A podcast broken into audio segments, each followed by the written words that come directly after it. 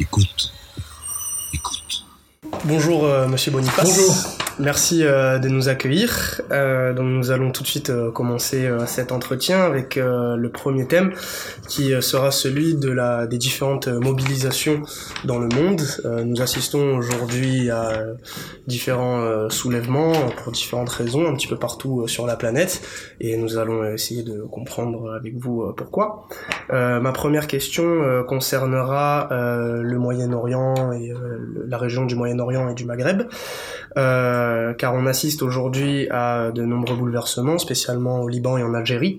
Pensez-vous que les crises en Algérie et euh, au Liban pourraient-elles être annonciatrices de soulèvements dans la région comme en 2011 Déjà en 2011, certains avaient prédit une sorte de mouvement de domino où les régimes allaient tomber les uns après les autres et on a vu que finalement l'échelon national était toujours le plus déterminant. Et ce qui s'est passé dans les différents pays répondait à vraiment des caractéristiques nationales.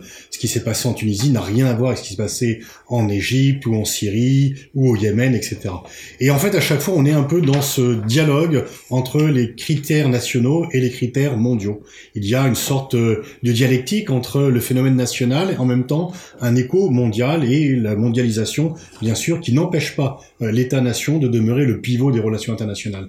Ce qu'ont en commun, en fait, le Liban et l'Algérie, c'est d'être euh, deux pays dont les populations euh, le pensaient fragile et hésitaient à émettre des revendications politiques trop appuyées pour ne pas retomber au Liban dans la guerre civile, qui est toujours le spectre qui freine un peu les revendications au Liban, et également en Algérie dans la guerre civile, qui est pendant très longtemps a freiné toute revendication, euh, contrairement à ce qui s'est passé en Tunisie. Et on voit là que, eh bien, non, euh, les, ces deux pays s'y mettent et que euh, finalement il y a une protestation contre un régime qui était censé protéger contre le retour aux affrontements internes, mais qui en même temps ne délivrait pas euh, ce que chaque population peut attendre. Et je ne pense pas que ce qui se passe au Liban, en Algérie, peut avoir des répercussions en Syrie ou au Yémen. Ce sont pas du tout les mêmes mécaniques, ni en Arabie Saoudite. Par contre, on a bien vu que ce qui s'est passé en Algérie a eu des répercussions au Soudan, et que ce qui se passe au Liban peut avoir des répercussions en Irak aussi, parce que en Irak comme au Liban, eh bien, on remet en cause le partage selon des critères ethniques euh, qui est venu geler des revendications nationales. Merci beaucoup, euh, monsieur. Euh, ma deuxième question portera sur une autre région euh, du monde qui connaît en ce moment également de très nombreux bouleversements, qui est l'Amérique euh, du Sud. On a vu des, une crise économique s'éterniser en Argentine, la Bolivie qui fait face à une crise politique extrêmement grave, l'Équateur qui a fait face à de nombreux problèmes, sans même parler du Venezuela ou du Brésil. On dirait que la région dans son ensemble est, est en pleine crise alors qu'elle avait connu pendant les années 90 une période de développement euh, de constant et dur- non, une période de développement euh, stable. Euh, comment est-ce que du coup le sous-continent en est-il arrivé euh, à l'état actuel euh, aujourd'hui, selon vous? En fait, ça, c'est une troisième phase euh, politique par rapport au début du siècle. La première phase, ça a été une poussée à gauche. Lula. Bachelet en Uruguay, euh, bien sûr, effectivement, Chavez au Venezuela. Ils étaient différents, mais il y avait une très forte poussée à gauche par rapport aux années 90, qui étaient les années du libéralisme, à la fois économique et politique euh, en Amérique du Sud. Et puis, euh, après 2010, c'était un balai à droite. Euh, il y a eu une poussée à droite de tous les régimes, avec la destitution de Dilma Rousseff, l'élection euh, de Bolsonaro, on voit également en Argentine euh, Macri, etc. Et là, en fait, c'est une troisième phase parce qu'il y a à la fois euh, effectivement un retour à gauche dans certains pays, et en même temps, eh bien, euh, malheureusement, même si Evo Morales n'est pas exempt de toute critique, c'est un coup d'État qui s'est passé en Bolivie. Bien sûr, il s'est accroché au pouvoir. Bien sûr, il n'est pas sûr que les élections soient tout à fait transparentes, mais c'est bien un coup d'État. Et en fait, euh, le plan américain de que la militaire fasse pression pour faire céder un pouvoir n'a pas réussi au Venezuela, a réussi en Bolivie. Mais on voit qu'il y a un retour de la gauche en Argentine, mais qui est quand même lesté d'une dette euh, Et donc là, il y a une sorte de redistribution euh, des cartes euh, dans le continent latino-américain, avec effectivement des pouvoirs de droite qui sont plus forts, et en même temps aussi, eh bien, il y a un pouvoir américain qui est plus interventionniste. Parce que euh, il y a la grande différence entre Obama et Trump, c'est les pressions, les sanctions sur le Venezuela, sur Cuba, sur les pouvoirs de gauche, et on peut dire que ceux qui veulent s'opposer à la gauche dans les différents pays latino-américains savent qu'ils ont une oreille, une, qui les écoute attentivement, euh, non pas que l'on puisse craindre une intervention militaire américaine, Trump euh, le, le, le refuse, mais en tous les cas, la preuve en Bolivie, c'est que il ne va pas empêcher une intervention militaire pour euh, défaire un gouvernement. Merci. Euh, une autre crise, grave crise, est celle de Hong Kong. Euh, que les médias couvrent énormément, euh, alors que la Chine essaie de s'exporter, de conquérir de nouveaux marchés. Pensez-vous qu'une solution diplomatique soit possible entre Hong Kong et Pékin? Est-ce que la, est-ce que la solution ne se résoudra-t-elle inéluctablement que par la force? Bien euh, la force ruinerait euh, toute la politique de la Chine actuelle, mais en tous les cas, effectivement, on voit qu'il y a durcissement des positions de part et d'autre, et on est parti d'un détail finalement, euh, une loi d'extradition qui a été refusée, et le pouvoir chinois n'a pas compris que cette loi d'extradition allait inquiéter la population de Hong Kong. ce que l'on peut déjà écarter, c'est une contagion de Hong Kong aux autres villes chinoises, parce que les revendications de la population de Hong Kong ne sont pas les mêmes que ceux de Pékin, Shanghai, Shenzhen, qui eux n'ont pas les mêmes revendications démocratiques que Hong Kong. Eux, à quand on est à Shanghai ou à Pékin, on n'a pas peur de perdre quelque chose. On pense qu'on va gagner quelque chose. On a peur d'une régression à Hong Kong. Et on peut se demander si en fait euh, la demande pro-démocratie n'est pas une demande pro-indépendance de plus en plus, et de dire finalement Hong Kong seul pourrait très bien réussir, à l'instar de Singapour, et on n'a pas besoin de la Chine. Mais en même temps, les manifestants savent qu'une telle demande d'indépendance, eh bien, conduirait à un affrontement euh, par la force directe, parce que l'indépendance de Hong Kong serait inacceptable pour voir le Pékin. Mais en même temps, on voit bien que cette répression, ce durcissement euh, dessert les intérêts chinois. C'est un gros caillou dans la chaussure de Pékin au moment où Pékin voulait célébrer avec force le 70e anniversaire du régime. Eh bien, euh, la situation de Hong Kong gêne un peu.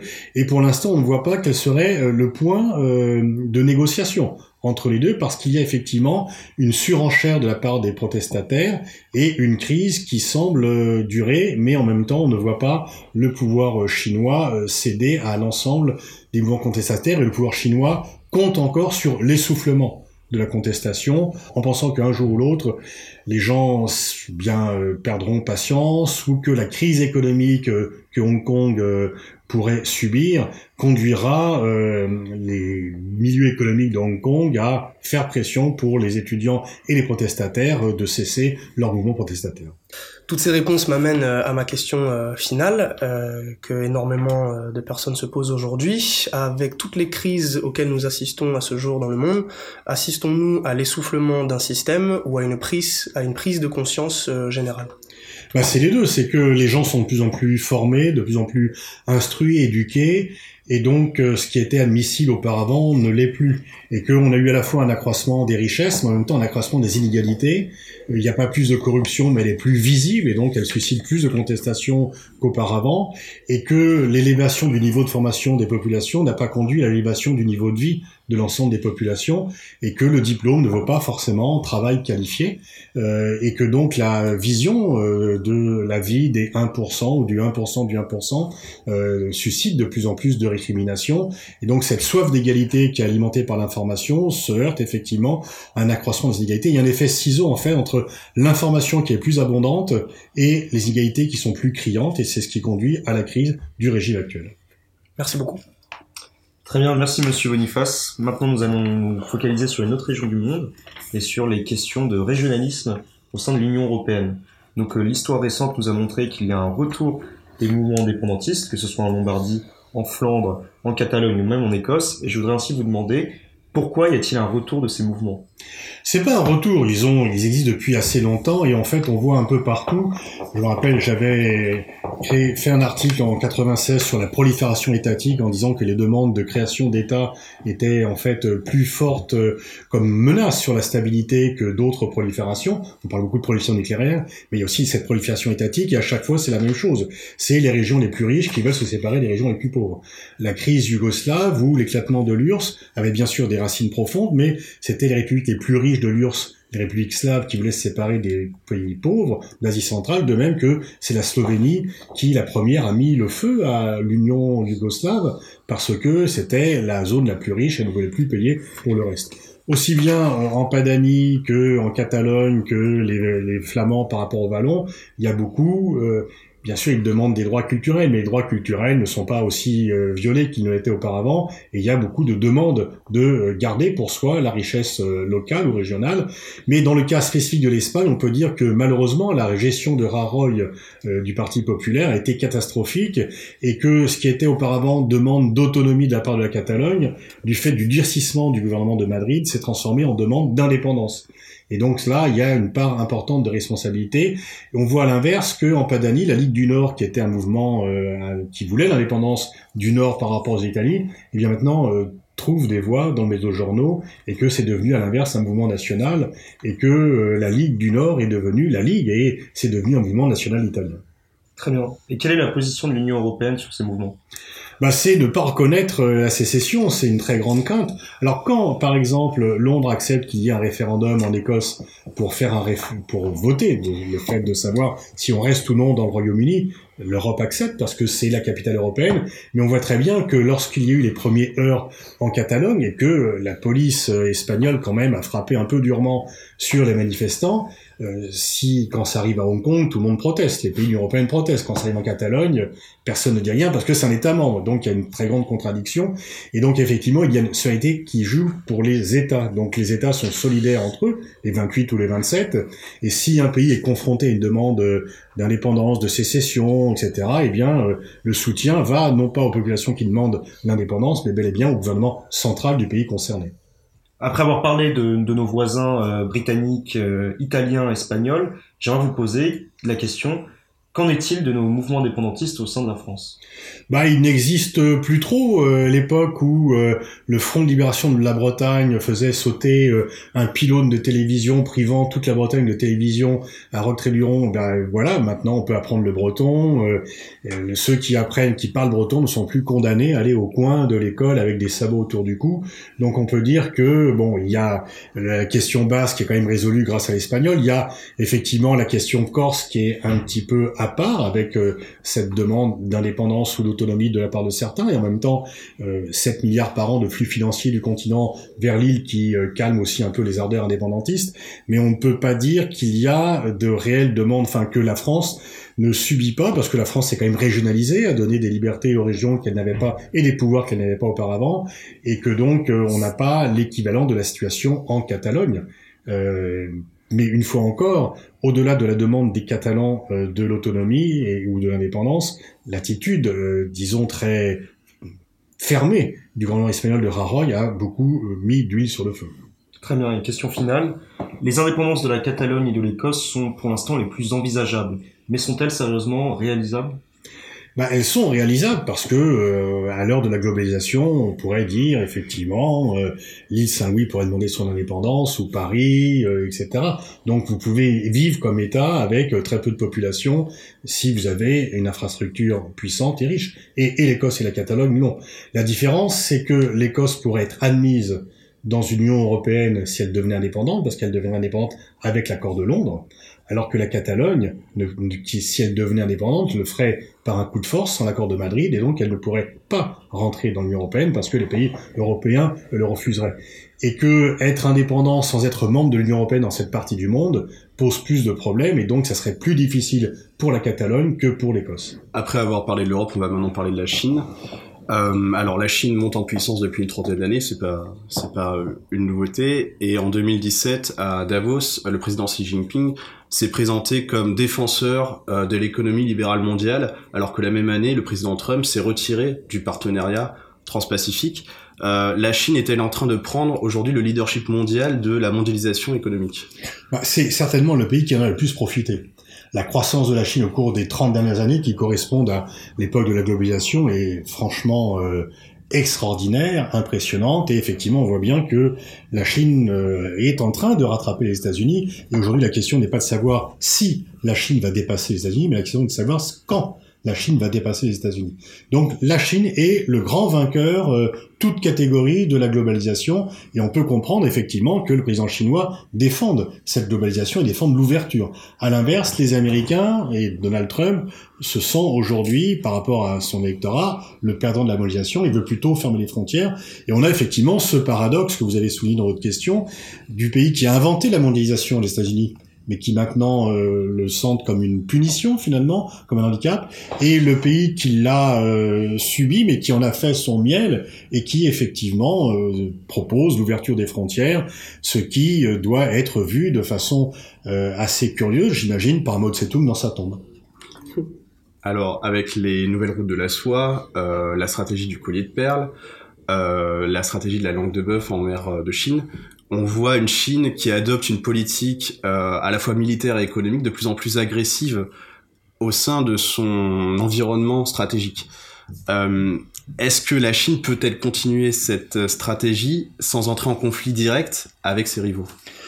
Conflit direct peut-être pas, mais on voit bien que la montée en puissance de la Chine, qui a été présentée comme pacifique par euh, les dirigeants précédents, ne l'est plus présentée comme telle par Xi Jinping, et que euh, l'affirmation très forte de la Chine, notamment en mer de Chine, fait peur à une partie de ses voisins, et que euh, bah, du fait de la taille de la Chine, sa montée en puissance forcément change complètement les équilibres mondiaux, mais qu'en même temps, effectivement, une politique plus affirmative de la Chine pourrait poser des problèmes et, euh, et, créer finalement des résistances. Et c'est bien aux dirigeants chinois de réaliser qu'ils n'ont peut-être pas intérêt de faire ce qu'ils ont reproché à d'autres puissances euh, dans le temps et que euh, l'affirmation très nette, très forte de leur volonté nationale peut braquer ou faire peur à d'autres pays et du coup susciter des réactions et des résistances de la part d'autres pays le lundi 4 novembre dernier, on l'a vu, Emmanuel Macron a fait sa deuxième visite d'État en Chine et il s'est positionné en tant que représentant de l'Union européenne. Euh, on voit aujourd'hui une Europe divisée entre euh, une Europe du Sud très influencée par la Chine et euh, certaines puissances européennes, euh, notamment la France et l'Allemagne, qui sont beaucoup plus beaucoup plus méfiantes vis-à-vis des investissements chinois. Euh, comment les États membres peuvent-ils faire front commun face à l'hégémonie chinoise? Bah, en n'étant pas divisé. Bah, effectivement, la Chine joue sur la division, mais finalement, c'est un peu le jeu de toutes les puissances. Les États-Unis jouent aussi sur la division des pays européens en tentant de les opposer les uns aux autres. On peut dire que toute puissance extérieure essaye de diviser l'Europe pour peser plus dans une relation bilatérale avec 27 euh, ou 28 États qu'avec un bloc de 27 ou 28 États. Et je pense que la solution d'Emmanuel Macron de recevoir Xi Jinping à la fois comme président français, mais en même temps comme président d'un pays européen membre important de l'Union européenne est la bonne. Et effectivement les pays qui pensent tirer avantage d'un dialogue bilatéral avec la Chine vont vite se rendre compte qu'il pèse assez peu et que aussi bien les 16 plus 1, les pays donc euh, d'Europe centrale et orientale, dont certains sont membres euh, de l'Union européenne, dont d'autres sont candidats, qui est un groupe social avec la Chine, ou la position de l'Italie ou de la Grèce dans le avec la Chine, je pense qu'il faut euh, effectivement faire une mise au point européenne, de montrer que c'est bien à 27, puisqu'on ne sera plus 28, que l'on peut peser face à la Chine et que seul on pèse moins, ce que d'ailleurs les Britanniques vont rapidement se rendre compte dans leur relation bilatérale avec Pékin dès que le Brexit aura lieu.